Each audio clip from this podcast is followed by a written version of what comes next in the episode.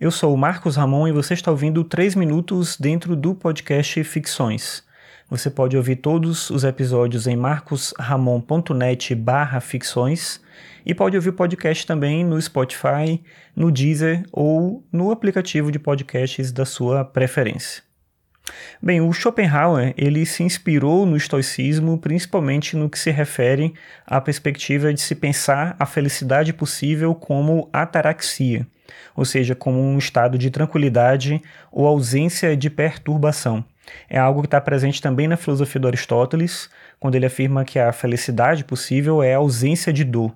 Então, o Schopenhauer se aproxima dessa perspectiva, mas o estoicismo tem algo que o Schopenhauer discordava, que é a forma de entender a realidade como algo que a gente deve seguir, ou seja, nós deveríamos viver de acordo com a natureza. Entendendo que o ser humano é parte do cosmos, a gente deveria se alinhar com esse cosmos, logo viver com o mínimo possível de prazeres, o mínimo possível de desejos, mas pelo motivo de que a lei cósmica, a lei do universo, é aquilo que a gente deve seguir. O Schopenhauer entende de uma maneira diferente, principalmente esse aspecto, ele concorda com a negação do desejo, mas ele entende que a lei que rege o cosmos é a vontade. E a vontade ela é um impulso cego irracional que busca a própria vontade sem nenhum motivo específico, e com isso é ela que gera a dor, ela que gera o sofrimento. Logo, nós não deveríamos viver de acordo com a natureza, de acordo com o cosmos, como queriam os estoicos.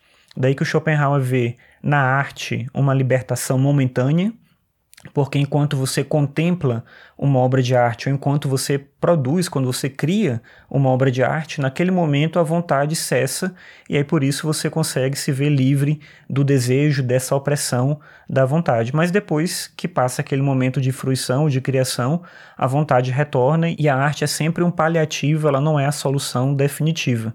E aí o Schopenhauer vê então a solução definitiva na ética.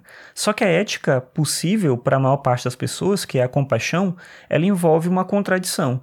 Porque ao salvar as outras pessoas por meio da compaixão, você acaba contribuindo para afirmar a vontade na vida dessas pessoas, porque elas vão continuar desejando, vão continuar querendo, vão continuar consequentemente sofrendo. Então, o caminho verdadeiro de libertação pela ética é a ascese, ou seja, a negação permanente da vontade, a ausência total de desejos. E essa é uma tarefa difícil, se não impossível.